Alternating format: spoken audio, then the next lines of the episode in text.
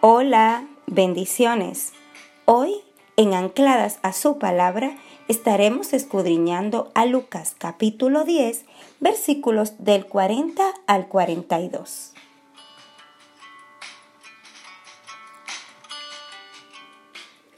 La Biblia dice, Marta por su parte se sentía abrumada porque tenía mucho que hacer, así que se acercó a Jesús y le dijo, Señor, ¿No te importa que mi hermana me haya dejado sirviendo sola? Dile que me ayude. Marta, Marta, le contestó Jesús, estás inquieta y preocupada por muchas cosas, pero solo una cosa es necesaria. María ha escogido la mejor parte y nadie se la quitará. Lucas capítulo 10, versículos 40 al 42.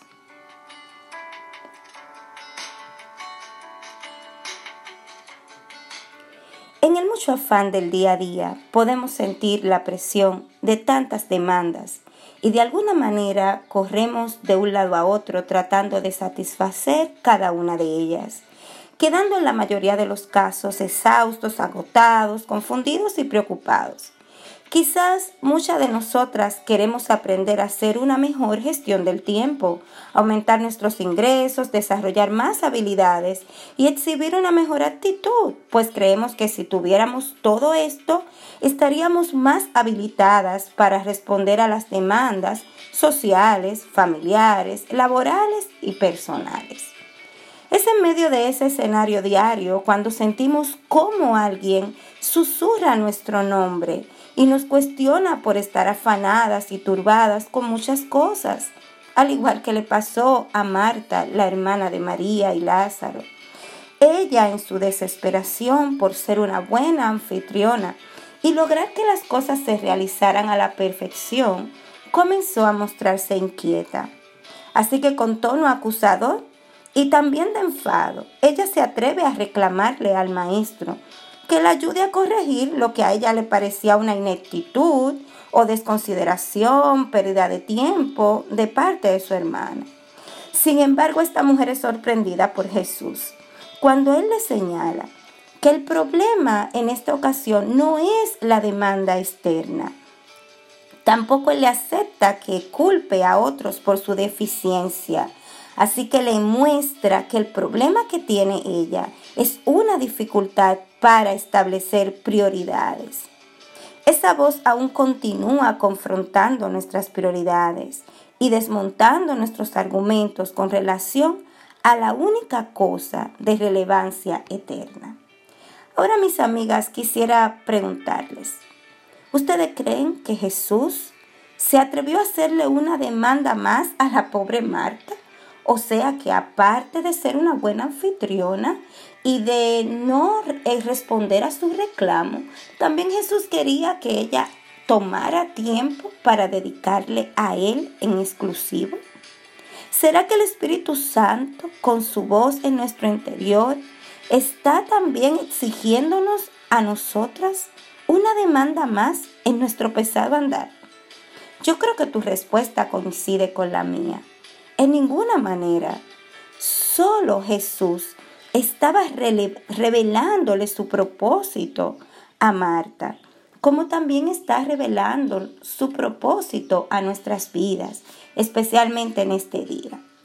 Así que hoy quiero que miremos que solo el corazón humilde puede reconocer que la comunión con nuestro Padre debe ser una prioridad en nuestras vidas por encima de cualquier presión. Solo el corazón humilde puede recordar que separados de Él nada podemos hacer. Solo es el corazón rendido a su voluntad que puede admitir que las demandas del día no justifican que nos ocupemos de tal manera que no podamos venir a Jesús en oración como un alumno viene a su maestro para aprender. Yo quisiera recordarte la historia de aquella viuda que está en Segunda de Reyes, capítulo 4, versículos del 1 al 7. Esta mujer eh, me encanta, nos deja unas enseñanzas muy poderosas, pues ella encontró que era mejor decidir creer a la voz del profeta, dándole a él primero de lo poco que él tenía. Y quiero que en tu cuaderno de notas o en tu Biblia puedas subrayar la palabra primero, pues su obediencia y fe la hicieron protagonista de un milagro y ella pudo ver aumentar sus recursos en abundancia. Por eso hoy quiero hacerte algunas preguntas y si tienes eh, dónde anotar, voy a pedirte que las escribas.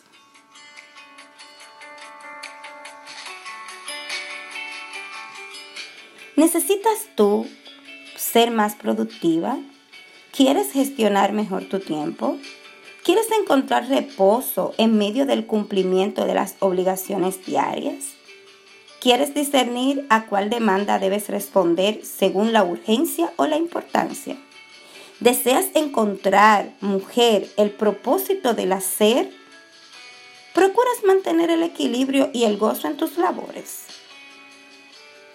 Si tienes todas estas preguntas en tu corazón y la respuesta es sí, yo quiero, pues entonces hay una sola solución, porque el día solo tiene 24 horas y no creo que sean suficientes para que podamos lograr tantas cosas. Así que la respuesta o la solución a todo esto está en la palabra de Dios. Y en el texto que estamos eh, observando hoy se nos enseña que si procuramos con diligencia obedecer a lo, a lo que hoy el Señor nos está enseñando y venimos continuamente a la presencia del Señor en oración, buscando su voluntad mediante la palabra, de seguro tendremos tiempo, fuerzas y sabiduría para responder a las demandas temporales que nos exige la vida. Quiero compartir contigo una anécdota que me ha servido de mucho, pues me encantan las ilustraciones, como quizás también a ti y es la de un profesor que entra a su salón de clases con un jarrón y varios elementos para enseñarle a sus alumnos que si colocan lo más importante o más grande primero, las cosas pequeñas también van a encontrar un espacio. Así que le muestra que tiene piedras grandes, piedras pequeñas, tiene arena y tiene agua. El maestro le pregunta si ellos consideran que en el pequeño jarrón todas esas cosas van a encontrar un espacio. Muchos de ellos están dudosos y otros dicen, aseveran rotundamente que no. Por lo que el maestro procede con el experimento y entra piedras grandes primero, luego introduce las pequeñitas que van eh, cayendo en los huecos que quedaron entre las, eh, las piedras grandes. Después el maestro, con mucha gracia, vierte la arena en el jarrón y ésta también se va deslizando, encontrando espacio dentro de las piedras grandes y pequeñas. Al final, él termina eh, vertiendo el agua sobre el jarrón y la arena tiene la capacidad de poder absorberla. Así que todos los elementos están ya dentro del jarrón.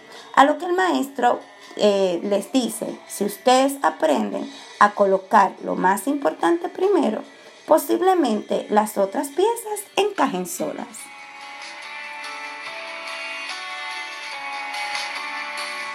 Así que quiero que veas otra cosa. A diferencia de Marta, María aprendió a discernir los tiempos y a saber qué era lo primero por lo que aunque sabía la importancia de tener todo en orden, atender a los invitados, ser una buena anfitriona, lucirse, ella decidió mejor aprovechar el momento, pues se sentó a los pies del maestro, cosa que difícilmente podía darse. Los quehaceres siempre iban a estar ahí, la oportunidad de poder ser una buena anfitriona también. Pero ¿Cuánto tiempo pasaría para que ella pudiera tener la oportunidad de sentarse a los pies del maestro? Así que cuando llegó la adversidad, María estaba lista. Al morir su hermano, a diferencia de Marta, ella pudo tener una mejor actitud. Parece que ese tiempo a los pies del maestro le enseñó que él tiene el control y no ella. Pero Marta, lamentablemente, en este encuentro con Jesús, lo único que hace de nuevo es exigir y reclamar. pues ella no había aprendido la lección. Quizás el día que Jesús la estaba enseñando, Marta solamente estaba afanada y turbada con cosas que no eran necesarias. Así que vamos, busca hoy tu agenda y pon lo primero primero, sin importar las demandas. Haz cambio, haz ajuste y quedarás sorprendida cómo al pasar tiempo en la presencia de Dios, aprendiendo su palabra, orando, exaltando su fidelidad, aunque esto te cueste sacrificar horas, levantarte más temprano o cualquier cosa, esto te preparará para administrar el resto del día con sabiduría. Tendrás fuerzas para responder a lo que debes hacer y se te quitará un poco el afán por cosas que te turban, que al final son innecesarias y dejarás de exigir para que otros valoren lo que tú estás haciendo. Así que quizás tendrás una actitud de más gratitud, por lo que te aseguro que vas a encontrar más colaboradores voluntarios que quieran ayudarte con tus muchas demandas. Quiero comentarte que cada vez que comparto una reflexión contigo ha sido basada en un tiempo de reflexión personal con el Señor a través de su palabra. No que yo lo haya logrado, sino que prosigo a la meta a ver si puedo alcanzarlo. Así que mi amiga, vamos, hoy es el día para poner lo primero primero. ¿Quieres aprender a priorizar? Pues vamos a empezar por lo más importante, por las piedras grandes primero. Jesús primero, lo demás encontrará espacio dentro de tu agenda y sentirás mucho más paz porque serás tú más hábil para tener la decisión de ser más que hacer. Dios te bendiga. De este lado, tu hermana y amiga Keren Mejía, desde mi diario devocional.